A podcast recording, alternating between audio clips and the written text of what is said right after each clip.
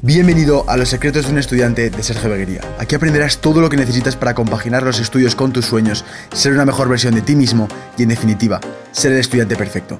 No me enrollo más, bienvenido al episodio de hoy y espero que te guste. Bienvenidos chicos, bienvenidos a un nuevo episodio de Los Secretos de un Estudiante, bienvenidos al episodio número 16. Esta vez es una entrevista a Alex Valles, os voy a presentar un poco por encima quién es, pero ahora cuando, cuando escuchéis hablar vais a ver que es una persona súper interesante. Em, él está metido en todo el mundo de la salud, en todo el mundo de la fisioterapia, él es CEO de la clínica de Fisio Zaragoza, la clínica Podium, aquí en Zaragoza, que es donde yo vivo y bueno, donde vivimos los dos.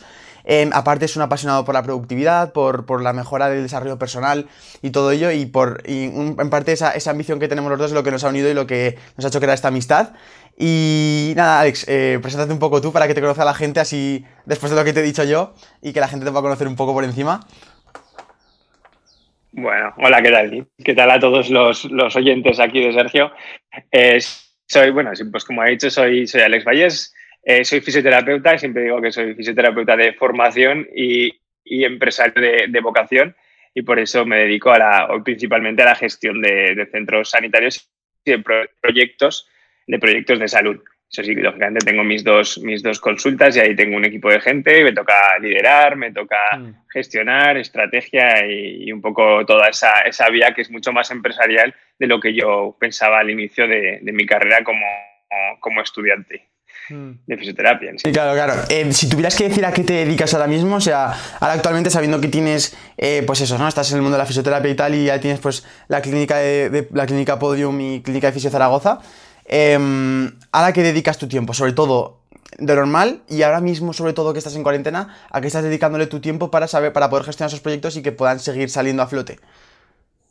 Vale, pues mira, yo hasta, hasta estos días que hemos estado de cuarentena, eh, he, pasado eh, ciertas etapas. Yo al principio eh, mi trabajo era mucho más presencialista, mucho más de estar con el paciente eh, en proximidad, tratamientos. Sí que es cierto que eso es algo que no he dejado del todo porque creo que en nuestra profesión es, es importante, bueno, en nuestra profesión y yo creo que a nivel empresarial en, todas, en todos los proyectos es importante estar muy cerca de lo que sería el paciente, en nuestro caso, o el cliente, y, te ayuda mucho a entenderlo y tal. Entonces, por eso yo esa parte, la parte más presencial, no la he dejado del todo. Sí que es cierto que la he reducido eh, sustancialmente. O sea, ahora mismo, pues eh, menos de probablemente la mitad de mi jornada se dedique a, pasar consulta y el resto sí que me dedico más a toda esa gestión estratégica eh, dirigida al crecimiento de, nuestro proyecto. En todo proyecto hay, como varias fases para, todos aquellos que, no lo sepan, que hay una fase de idea, una fase donde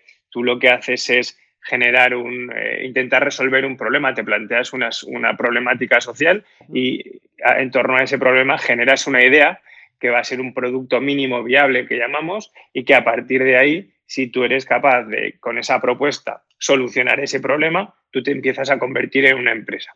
Una vez que a partir de que tienes ese modelo de, mínimo producto viable, tienes que empezar a, analizar cómo poder crecer esa empresa, cómo hacerla desarrollar para que realmente pase de ser una, microempresa a una empresa eh, más, más grande. Pues estamos nosotros en ese proceso. Mi labor ahora es más ese análisis de cuáles van a ser lo que llamamos motores de crecimiento que nos van a inducir a estoy hoy aquí y cómo quiero llegar, siempre con, la, con el cliente y con el paciente en mente, cómo vamos a conseguir situarnos aquí. Entonces, toda mi, energía en el día a día, sobre todo previo a, estos, a esta situación en la que estamos de cuarentena, se dirigía mucho más ahí. Vale, y hoy, eh, estos días que estamos, eh, por desgracia, metidos en casa, el mundo de la fisioterapia es un mundo muy, muy eh, analógico, donde realmente prácticamente no vivimos en el entorno tecnológico muy poco. Nosotros somos una de las empresas que nos, uno de nuestros valores diferenciales es el apoyo tecnológico, pero siempre desde el punto de vista de la implementación de, un valor añadido, pero no en el punto de vista de la relación con el paciente. Entonces, lo que estamos haciendo hoy y un poco la estrategia hacia donde la estoy dirigiendo ahora mismo es hacia generar un canal de comunicación con el paciente mucho más, mucho más tecnológico, mucho más eh, digital. Que es Has aprovechado la oportunidad.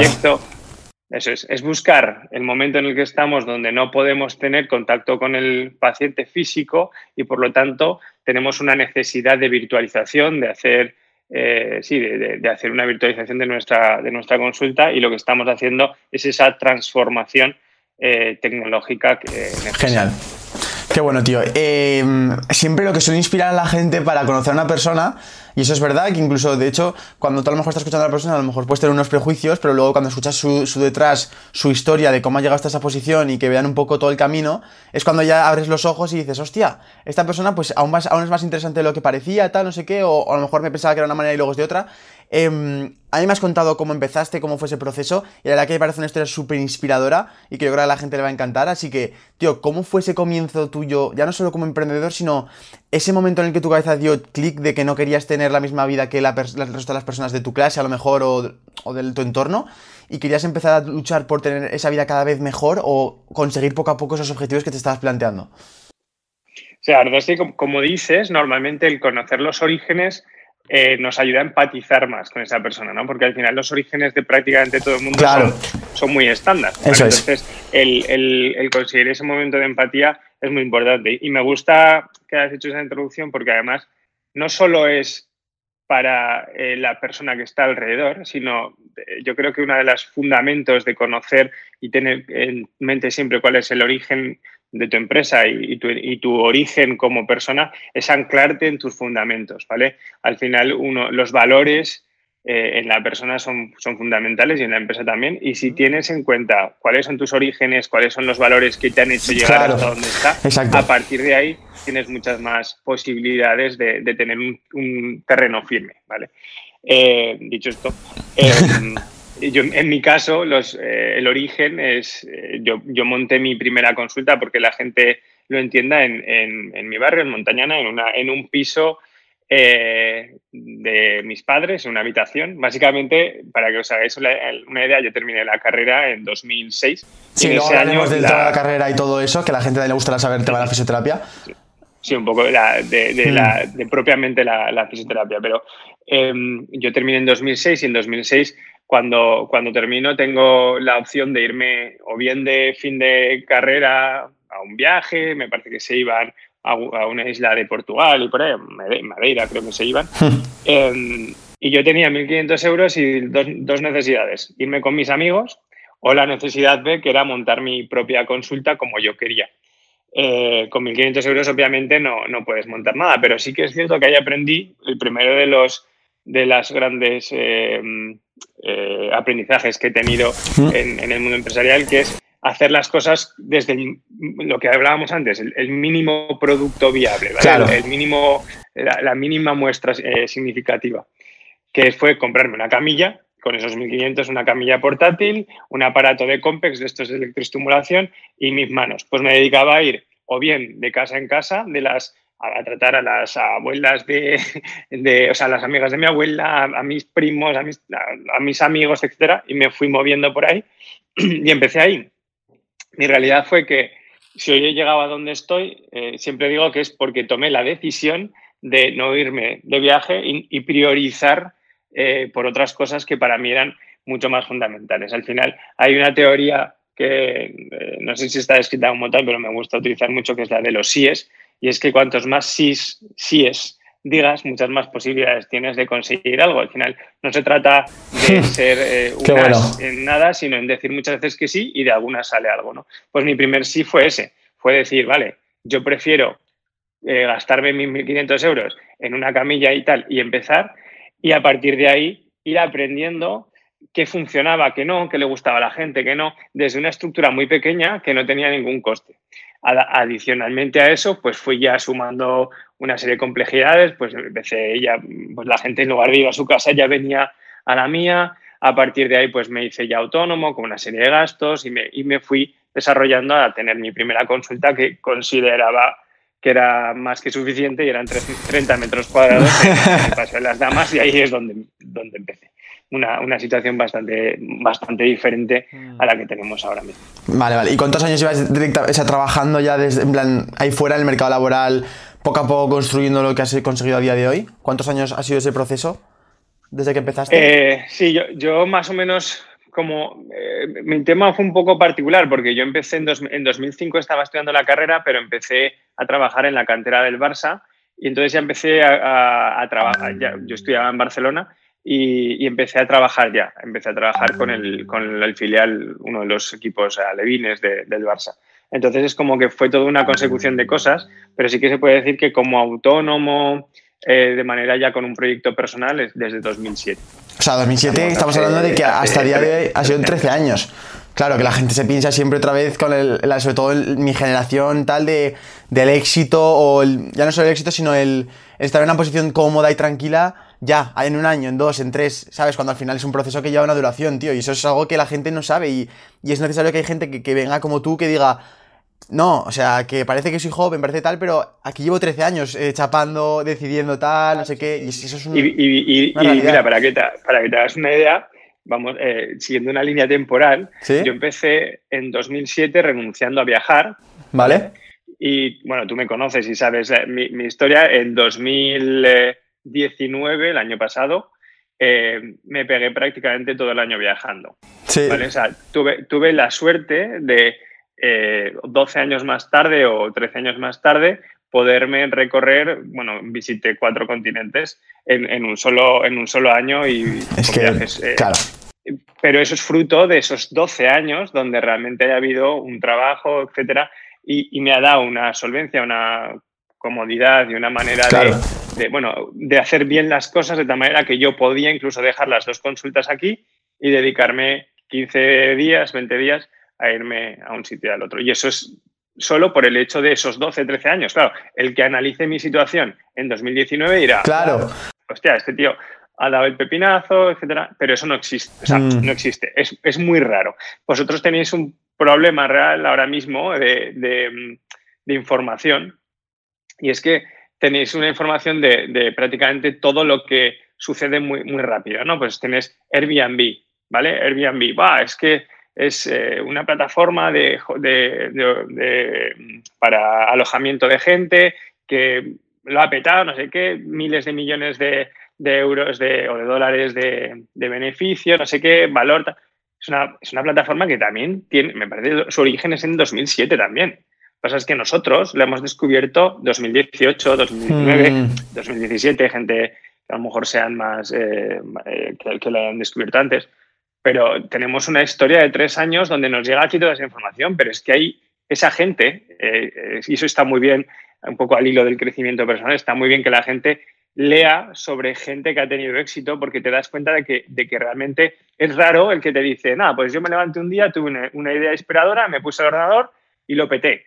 O sea, lo que nos muestra la película eh, Red Social con, eh, con Mark Zuckerberg, realmente está muy resumido, pero realmente tampoco fue como nos lo muestran. Entonces, eso lo tenemos que tener en cuenta. Y en los libros, hay, libros, por ejemplo, que hablan sobre Airbnb y en ese libro se ve, cuentan como una primera fase en la que ellos estaban alimentándose de cereales. O sea, comían básicamente cereales de desayuno porque no tenían otra cosa.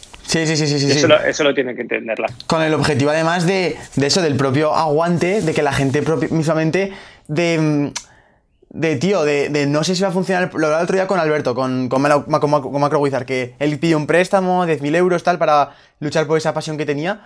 Y, y, es lo que hablamos de, de joder, no, tienes esa incertidumbre. Él no sabía que, iba que le iba a ir bien las cosas, no sabía que iba a ir tal, pero sí que sabía que al menos tenía que dejar un tiempo para probar. ¿Y qué pasó? Que, que el justo eh, estuvo, que se pensaba que iba, que iba, a tardar un año en poder mantenerse a flote con los propios ingresos del proyecto, pero no, no, al final resultó que pasaron cuatro años y seguía sin hacer ni un euro. Entonces tenía que buscarse la vida, tenía que vender cosas por eBay, tenía que hacer flip de cosas. Y esa es la, esa es la definición realmente del todo lo que dices tú de sí, es de tomar muchas decisiones correctas, o correctas no, o tomar decisiones pensando en el proyecto o en lo que deberías hacer en vez de lo que te apetece hacer en ese momento. Mm, y, ese cúmulo de cosas al final parece que es como un éxito del día de la mañana, o sea, de la noche a la mañana, pero resulta que detrás de eso hay, detrás de esa última decisión, que es la que es famosa, hay un trillón de decisiones que han sido bien hechas, pero que no obviamente no han sido un petardazo, simplemente han sido, pues, poco a poco escalones. Y es totalmente, totalmente la verdad. Em, a nivel de. A, nivel de estudios, tío, tú fuiste siempre, has sido siempre un buen estudiante. Eh, ¿Cómo ha sido tu etapa por el, por el, colegio? Y luego, ¿cómo, ¿cómo, fue tu decisión de decir, me gusta la fisioterapia, me voy a meter a esta carrera? A ver, yo, yo, voy a ser muy incorrecto en esto, porque se me van a echar encima seguro. Pero yo, yo, era un estudiante bastante. A ver, yo, era un estudiante bastante persistente, pero no, no era un estudiante brillante. Eh, tuve mm, una primera fase de estudios donde, bueno, pues al final eh, son sencillos y, que realmente no tiene, no tiene mucha dificultad y me movía en una nota media, ¿vale? Pero cuando llega a bachiller, donde ya, bueno, lo que lo habéis vivido hace poco, pues ya hay ciertas exigencias, sobre todo hay una serie, si, si te vas hacia la parte más técnica, tienes las matemáticas, física, con un nivel que si no, si tu vocación no va en torno a ese tipo de, de, carreras tan técnicas, incluso realmente tienes un coste y el coste emocional de, aprender eso. Entonces yo ahí tuve, eh, bueno, para que me hagáis una idea, mi segundo de bachiller fue suspender prácticamente todos los trimestres, tres, cuatro asignaturas, llevarlas ahí, estudiar, intentar hacer clases particulares tal, para al final sacarlo.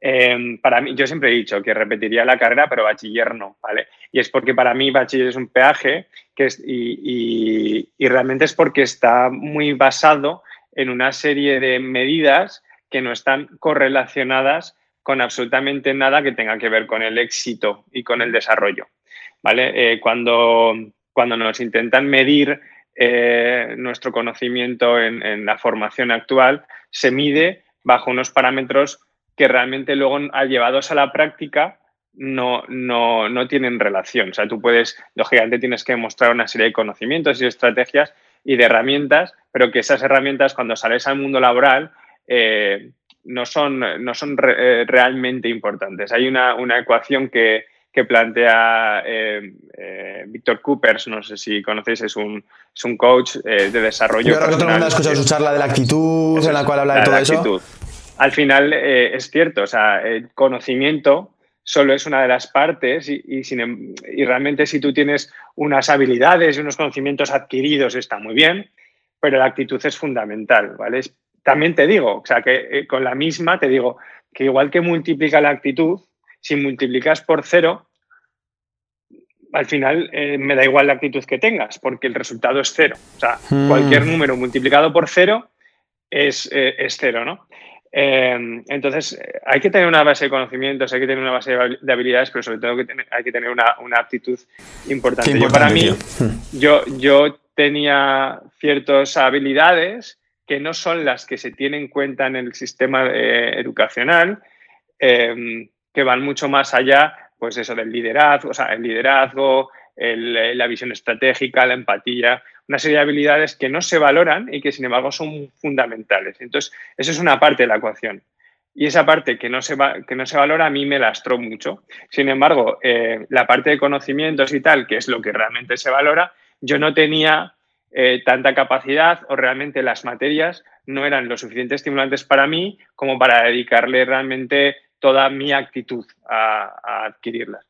Entonces, ahí tuve una disyuntiva que, cuando pasé del bachiller a la carrera eh, cambió absolutamente. Los conocimientos iban mucho más eh, alineados con mis motivaciones, las habilidades las tengo porque son en muchos casos inherentes y la actitud obviamente era máxima porque me encantaba mm. lo que estaba haciendo. ¿Cómo fue, ¿cómo fue en, bachillerato en segundo?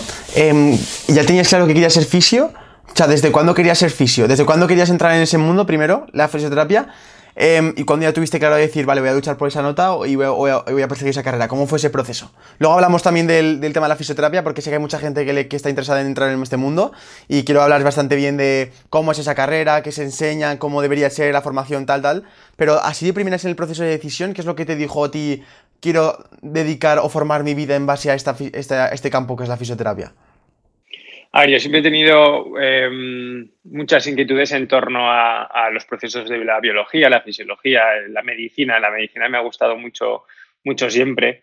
Eh, fisioterapia quizá fue eh, porque realmente yo he tenido muchas experiencias cercanas eh, a la fisioterapia porque, bueno, hacía mucho deporte, me gustaba mucho el deporte y realmente me he quedado fuera de concentraciones nacionales, por ejemplo, de, de, bueno, pues campeonatos de España y tal, por lesiones. Hmm. Entonces, curiosamente, cada vez que había un momento clave, yo tenía una lesión tipo un esguince tobillo, etcétera, que me dejaba fuera. Entonces, pues bueno, he tenido ese contacto constante y también tenía la, la, inquietud de, bueno, es que esto que me están haciendo a mí quizás se podría, se podría hacer mejor. Entonces, es algo que siempre me ha llamado la atención desde las bases. Y entonces, bueno, pues eh, ya antes de empezar bachiller lo tenía claro y me tuve que dedicar eh, a estudiar bachiller, claro, sin la motivación suficiente, porque yo era consciente que para obtener la nota que necesitaba de fisioterapia me iba a costar mucho. Eh, entonces, bueno, pues tuve la suerte de poder ir a Barcelona, poder, poder desplazarme allí y allí sí que poder hacerla. Pero lo tenía claro desde, desde mucho antes. También te digo que una vez hice la carrera y, y he entrado en el mundo laboral, que, como te digo, vocacionalmente ya me encuentro mucho más en, en la línea de generación de proyectos, de, de, gestión. Ya era empresario por vocación, claro. Eso es.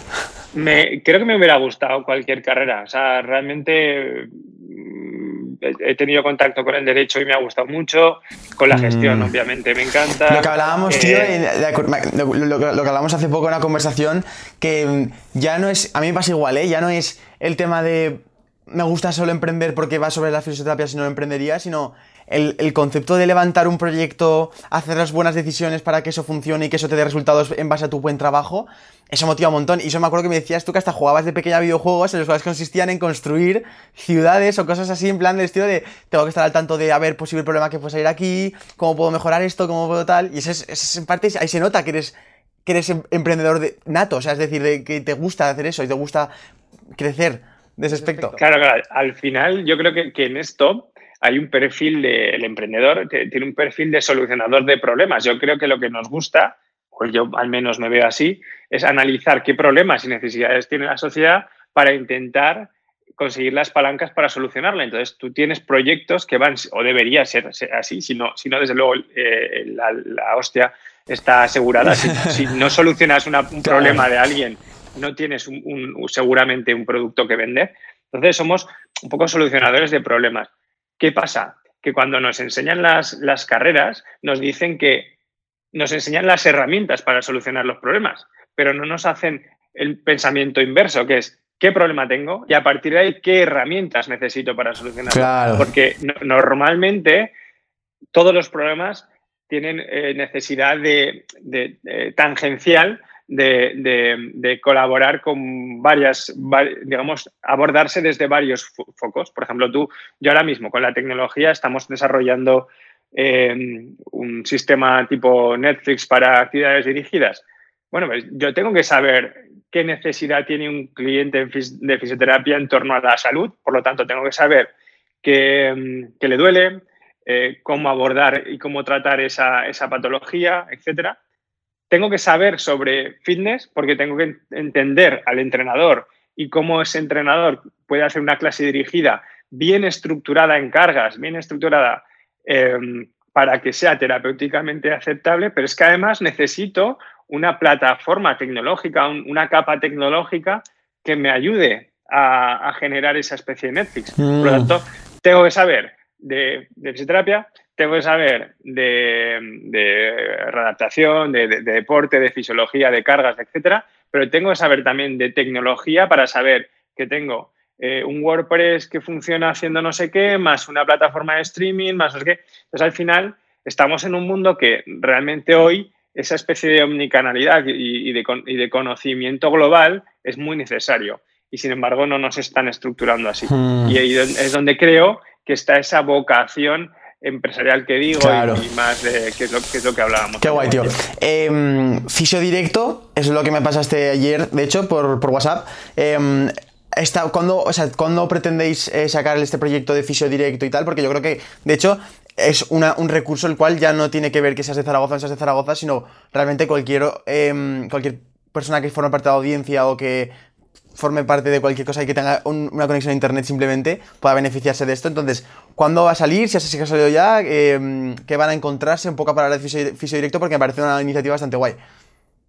Pues mira, Fisio Directo es una pretensión de esa digitalización de, la fisioterapia, ¿vale? ¿vale? Somos conscientes que necesitamos tratar al paciente de manera cercana en la camilla, etcétera. Pero sí que es cierto que hay una parte que es la gestión de toda la lesión, el acompañamiento del paciente durante toda la lesión, o bien el, trabajo de prevención que no es necesario que, se haga de manera presencial. Entonces, hemos eh, generado esa plataforma porque ahora tenemos una necesidad y la sociedad va a tener una necesidad y es que todo ese acompañamiento grupal no se va a poder dar.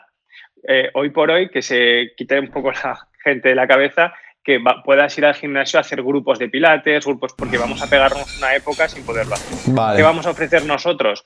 Vamos a ofrecer esa plataforma de streaming donde tú vas a poder estar en contacto con un fisio, con un grupo de gente virtual y donde vas a recibir tu clase de pilates, tu clase de espalda sana, de hipopresivos, de eh, eso es extensible luego y puede ser escalable a eh, HIT, eh, entrenamientos de body pump, etc. Claro, que ya, que ya puedes trascender de lo que es fisio, ya, ya, ya sería encontrar una oportunidad, de lo que hablamos, vemos que funciona y, y has hecho que ese mínimo producto viable decir, vale, es algo un servicio que la gente lo, va a usar. Entonces eso lo, podemos, lo podemos escalar. Qué bueno. Y eso lo vamos a poner, como me, me preguntas, lo, lo vamos a poner en marcha eh, conforme empecemos, digamos, ya podamos empezar a pasar consultas. Yo calculo que a partir del, del 4, del 10, eh, lo podamos empezar a trabajar. Estamos en una fase todavía de, mínimo producto viable. de desarrollo, tal, sí. De, desarrollo, de qué es lo que le gusta a la gente.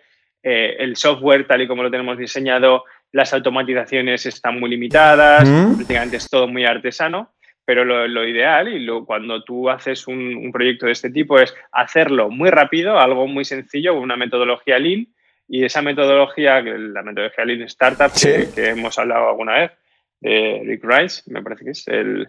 Em, eh, lo que vamos a hacer es un producto muy artesano, muy, muy fácil, que lo hagamos rápido y luego ir testando cómo la comunidad y tu cliente se va comportando con él para generar una serie de mejoras. Entonces, hemos hecho algo muy sencillo y vamos a ponerlo en marcha y a partir de ahí iremos, iremos implementándolo. Como producto terminado, no sé si será alguna vez, pero como plataforma útil, eh, yo creo que a partir de las, del día 10 o así. Qué guay. Em, vale, vamos a llegar a un tema el cual le interesa a muchísimas personas y es em, la carrera de fisioterapia. Aquellas personas que se estén planteando entrar, uno, quiero que cubra, o sea, quiero que les, les cuentes un poco de realidad de cómo ves el panorama, es decir, de, cómo es la carrera en sí, porque se, tiende a tener muchas expectativas cuando entras en ADE, cuando entras en marketing, cuando haces así, tienes expectativas de lo que te vas a encontrar en la universidad, pero luego te encuentras otra cosa diferente, es decir, quiero que en plan seas un poco real con lo que hay, y después em, con el tema de salidas, es decir, esa carrera que te va a aportar, que vas a poder optar, si la recomiendas o no, si recomiendas estudiar esto aparte de la de carrera de fisio para aumentar pues, tus posibilidades en el mercado laboral, todo eso. A ver, em, la carrera de fisioterapia es una carrera eh, extremadamente vocacional. Sí, sí, sí. ahí lo, hemos hablado muchas veces porque hemos hablado del tema. Em, hay una parte eh, indispensable de, la carrera y es que te tiene que gustar el trato con el, con el paciente, el trato en proximidad, el estar realmente una hora con una persona, mm, media hora con una persona y tener esa eh, parte empática. Eso es inherente a todas las, a todas las eh, carreras de, salud, ¿vale? En cuanto a las salidas, bueno, a mí a nivel de la carrera lo que sí que puedo decir es que me resultó una carrera sencilla, no me parece una, una carrera especialmente complicada para la gente que, que le guste mucho más la parte de razonamiento que la parte de memorización es muy, muy interesante. O sea, tú tienes una carrera tipo derecho, que tienes que tener claro que te vas a empollar cosas que no tienen a lo mejor ningún sentido o, que no, o que no vas a poder llegar a un razonamiento. Sin embargo, aquí tienes que estudiar unas bases fundamentales y a partir de esas bases tú vas a, llegar a una serie de razonamientos. Por lo tanto, tiene una dinámica muy interesante y es que el razonamiento clínico se construye con una base de una serie de herramientas y de fundamentos que a partir de ahí sí que eh, podemos ir eh, eh, desarrollándonos. ¿no? Entonces, tenemos que tener muy claro que tenemos que ser muy buenos en fisiología, muy buenos en anatomía, muy, muy buenos en patología, porque lo más importante de, la carrera y sobre todo cuando sales después es tener muy claro. Yo a los alumnos que nos vienen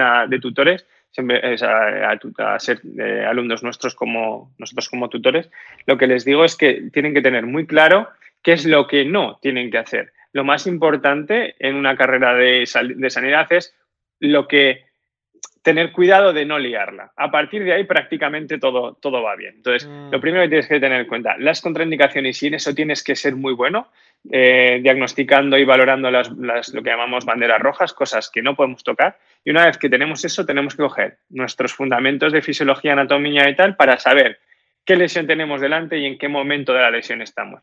O sea, básicamente un 90% del éxito de la fisioterapia es esa, ese diagnóstico diferencial porque luego las herramientas que apliquemos para solucionar ese diagnóstico diferencial las van a tener todos, mm. porque realmente el gancheo, el pinchazo, el estiramiento, el tal, el masaje lo saben hacer todo el mundo. Veníamos desde una perspectiva en fisioterapia muy, muy gurista, ¿no? que parece que solo mis manos son las que curan y, y realmente nos tenemos que, yo animo a la gente que vaya a hacer fisioterapia, que vaya desde una mentalidad mucho más científica y se separe un poco de esa parte de no, yo es que soy muy bueno porque tengo buenas manos. No, tú eres muy bueno porque tienes una capacidad de razonamiento que, se basa en tu razonamiento aquí arriba, en tu, en tu, software, em, que donde de alguna manera coges cosas que están evidenciadas, las mezclas y te sale un, diagnóstico diferencial.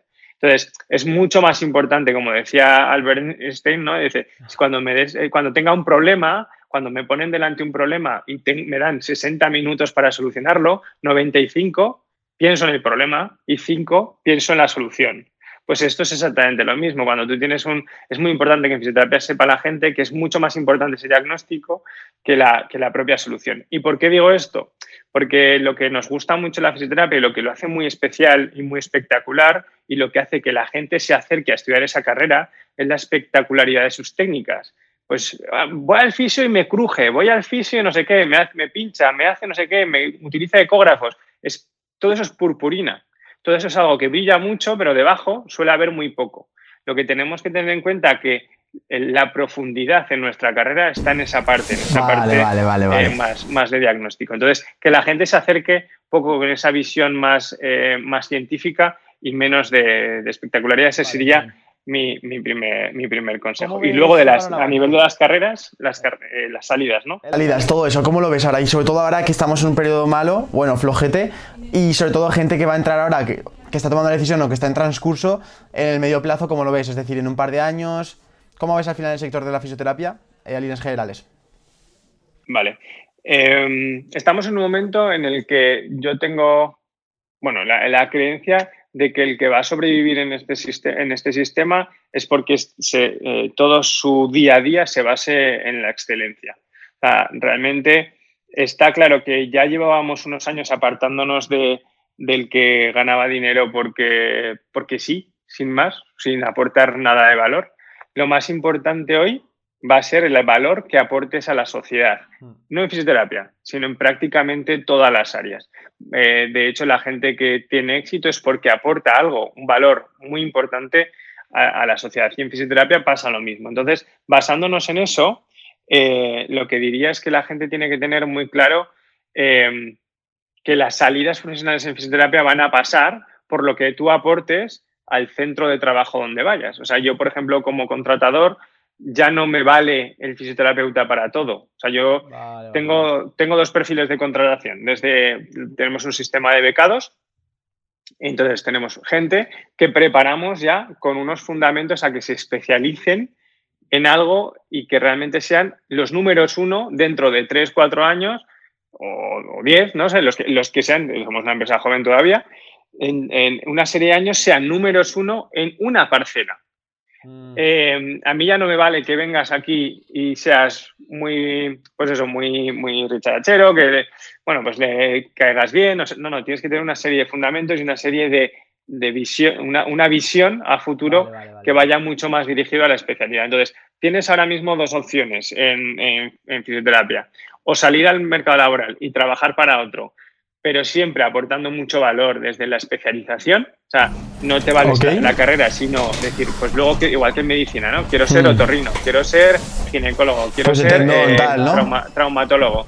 Pues nosotros tenemos lo mismo, tenemos, eh, o sea, aunque em, legalmente no está estructurado todavía, eh, pero sí que es cierto que a nivel funcional nosotros ya lo estamos haciendo. Nosotros ya tenemos un especialista en tendón, un especialista en ginecología, un especialista... Entonces, le, diría que el que se vaya a encaminar hacia la carrera o el que esté a punto de salir de la carrera enfoque hacia ser un gran especialista, un número uno en un nicho, en el nicho que quiera, pero en uno, porque va a ser muy importante para su diferenciación y para que realmente se le valore dentro de la empresa, porque es una, tienen que tener en cuenta que es una carrera donde eh, digamos, al no poder escalar mucho, porque no hay grandes empresas, es muy difícil llegar a tener salarios muy grandes, salvo que no seas muy indispensable dentro de esa empresa, que es tu única manera con la que tienes de, luchar. Mm. Y la otra fase que me gusta mucho, la otra, la otra opción que me gusta mucho de la fisioterapia y de prácticamente todas las carreras que son similares a esta, es la parte de eh, ser autónomo, ¿vale? Pues tienes la suerte de que tu carrera en tu carrera tú puedes desarrollar eh, proyectos propios, eh, que también es otra opción. Entonces, al final tienes que tener en cuenta si tienes actitudes de gestión o actitudes más dirigidos a, ser un gurú, un número uno, a estudiar mucho, a profundizar en un área y entonces aportar mucho a una empresa. Pero tienes que tener en cuenta que los que se queden en medio, en esa especie de zona mediocre de, bueno, yo gestiono, me gusta gestionar, pero pero hago fisioterapia como hace 20 años sin buscar una especialización, sin realmente tener fundamentos y, aprendizaje de conocimiento en gestión. Es que no aporta. En eso no vas a llegar a nada. Y el que quiera trabajar para otro, pero realmente pues se quiera quedar en, cuatro estiramientos y en cuatro eh, hacer lo que hacen todos, pues probablemente tampoco. Mm, qué bueno. Perfecto, tío. Joder, pues mil gracias por esos consejos porque yo sé que hay mucha gente ahora viendo esto que, le habrá venido súper bien escuchar todas esas palabras. Y, mm, y ahora ya para, para concluir ya esta parte de la entrevista, vamos a hablar de cosas más personales que yo creo que a la gente le va a gustar bastante. Em, y es, tú como emprendedor que llevas unos años trabajando, que lo que hemos hablado, has ido desarrollándote, una vez has conseguido esos objetivos económicos que has podido tener en un principio cuando empezaste, de tener pues, esa tranquilidad, esa libertad de poder, lo que dijimos el año pasado, estar todo el año viajando, no tener que mirar un poco en esos temas, em, ¿qué es lo que te mueve ahora a, escalar y a crecer? ¿cómo, ¿Qué objetivos tienes ahora? Porque eso es una cosa muy importante. Al final todo el mundo empieza por, por objetivos económicos. La gran mayoría de tus objetivos suele ser la libertad económica pero una vez la cubres, ¿qué te pasa ahora mismo? ¿Qué, tienes ahora mismo en mente? ¿Qué, es lo que aspiras? Y después de eso, ya te preguntaré después eh, cómo te ves dentro de cinco años. Que si quieres unirla de alguna manera, va a ser otra pregunta, que va a ser la última ya. Y entonces eso, que es, que es una cosa que yo creo que a la gente le va a gustar mucho saber, o eso, qué es lo que tienes en mente ahora. Bueno, a ver, eh, a nivel de proyecto, eh, como os he dicho, estábamos en una fase, nos hemos pegado 10, 12 años donde hemos ido teniendo un crecimiento al principio lento, eh, donde yo estaba solo y tal. A partir de 2012, 2000, más o menos, ya incorporó los primeros, eh, las primeras personas. Entonces, a partir de 2014 aparece la segunda clínica. Entonces nos hemos ido, hemos ido pasando unos años donde hemos testado mucho qué es lo que le gustaba al paciente, qué es lo que no, qué es lo que nos genera más tracción, qué es lo que eh, eh, un poco reinventándonos. Yo hacía mucho énfasis en la diferenciación, en, intentar hacer las cosas de manera un poquito diferente, con un, apoyo tecnológico para ganar eficiencia y tal. Entonces, ¿qué hemos estado haciendo con eso? Hemos ido testando nuestra propuesta y hemos ido generando lo que hablábamos, ¿no? Esa propuesta mínima viable con poco coste y tal. Ahora, en este momento, lo que estamos haciendo es más eh, un análisis de nuestros motores de crecimiento. Entonces, mi objetivo es crecer. O sea, hoy por hoy, mi idea es transformar lo que son dos proyectos eh, que de alguna manera dentro de mi, de mi propia, eh, entre mi propia competencia como fisioterapeutas, ya serían dos empresas, pero que si yo lo veo desde mi punto de vista más empresarial y con el conocimiento que tengo de, otros modelos, de, otros eh, sectores, realmente somos todavía una empresa muy artesanal. Mi idea es generar un proyecto de empresa eh, digamos, más potente, más, más grande y con, y con, una estructura de empresa, de empresa mayor.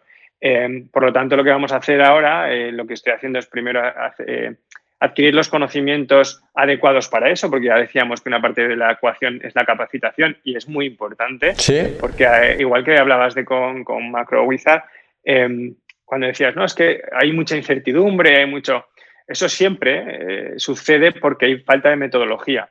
La incertidumbre siempre está cuando pensamos que nosotros somos los primeros que estamos haciendo eso, cuando en la mayoría de los casos ya alguien lo ha hecho antes. Entonces, si tú sabes acudir a las fuentes adecuadas y generar una formación adecuada, te vas a adquirir habilidades y herramientas de gestión que te van a reducir mucho esa incertidumbre. eso es la metodología en startup se basa en eso, en tener unas buenas herramientas, una buena sistemática para reducir al máximo la incertidumbre sobre algo que como es una startup, que es prácticamente la primera persona que lo hace, ¿no? Pero aunque tú hagas ese proyecto por primera vez, otro tipo de proyectos que han podido ser similares lo han hecho otras personas, entonces tú te puedes apoyar en ese know-how para conseguir. Entonces, ¿qué estoy haciendo yo? Estoy eh, nutriéndome, formándome sobre gestión para intentar que realmente esas, eh, esas herramientas necesarias para hacer crecer mi empresa las pueda ir, eh, ir adquiriendo.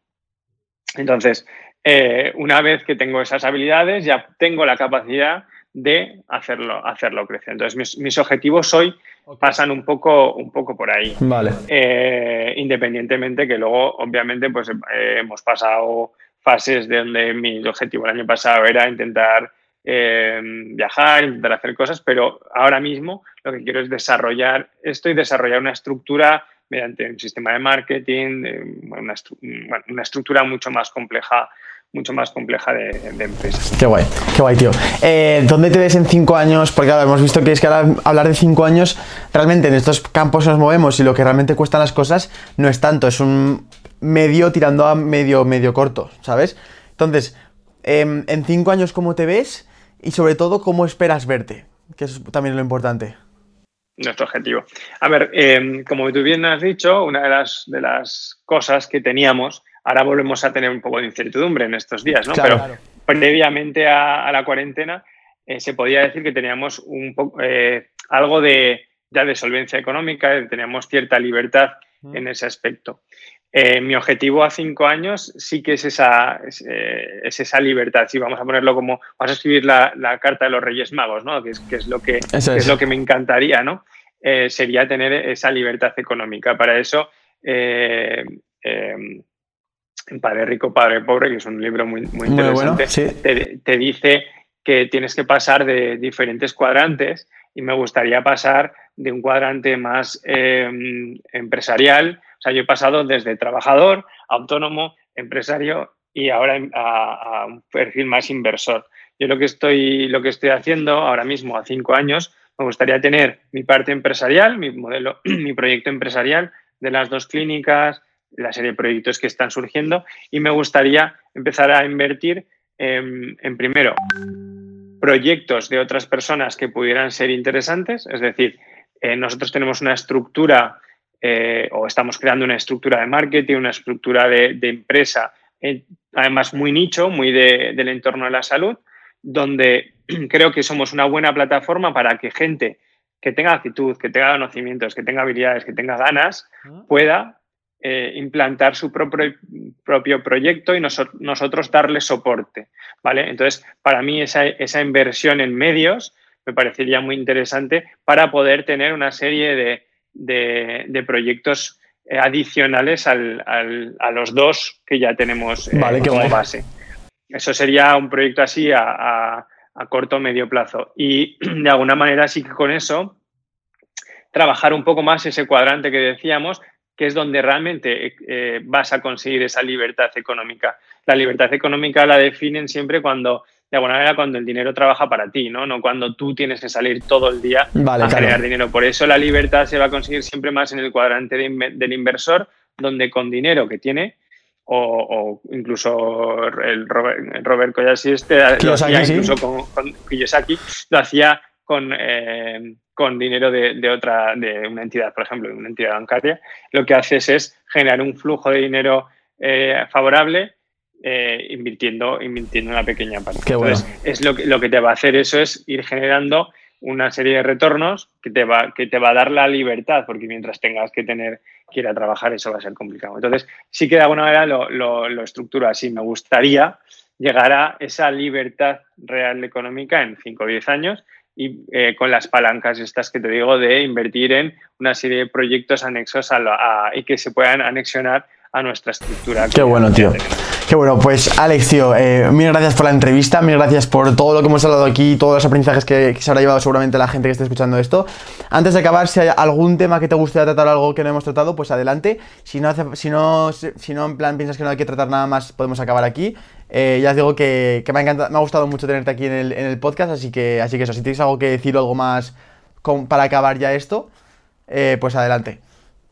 Bueno, no, ah, simplemente quiero aprovechar que estoy hablando con un público tan, eh, tan sectorizado y tan segmentado como el tuyo, gente con ganas, gente que, viene empujando fuerte y quiero decir que necesitamos gente como tú, o sea, necesitamos gente que tire de, de esto igual que llevo haciendo yo unos años y creo que, en eso puedo ser ejemplo, también, igual, igual que tú, gente con ganas, gente con ilusión, gente que le motive algo más que no estar tirado en el sofá. Y entonces sí que invito a, toda, la gente que realmente eh, no tienen que ser una generación perdida, sino todo lo contrario. Tienen que ser la, la generación que, de un giro a lo que, a lo que nuestra estructura de, país que tenemos, que creo que tenemos un país con muy buenas posibilidades, con muy buena materia prima y que habitualmente, eh, no sé, nos, ponen, em, nos ponen a veces como mal ejemplo cuando, cuando no es así. Entonces, sí que, sí que animo a, toda esta gente que tiene ya la inquietud de escuchar tu podcast, lo cual es, muy, buen, eh, muy, eh, muy buena vara de medir para que se animen a generar proyectos, a formarse bien en gestión, que es muy importante esa parte para que los proyectos vayan adelante y que si cualquier cosa necesitan, nosotros estamos ahí. Eh, bueno, les pasas, le pones por ahí si quieres mis, mis credenciales de Instagram. Lo Totalmente, lo, tendréis todo en la descripción del episodio. Y bueno, Alex, mil gracias por tenerte aquí. Te tendremos pronto seguramente otra vez. Eh, ya veis, lo podéis seguir por, por, todas esas, por todos esos sitios, por todas las redes sociales. Y nada, nos mantendremos en contacto, tío. Mil gracias por, estar aquí en el podcast y, nos vemos pronto. Acabas de escuchar el podcast de los secretos de un estudiante de Sergio Beguería. Por favor, te pediría enormemente que si te ha gustado lo compartieras, se lo compartieras a un amigo o a alguien que le pueda interesar. Y nos vemos en el próximo podcast. Un saludo.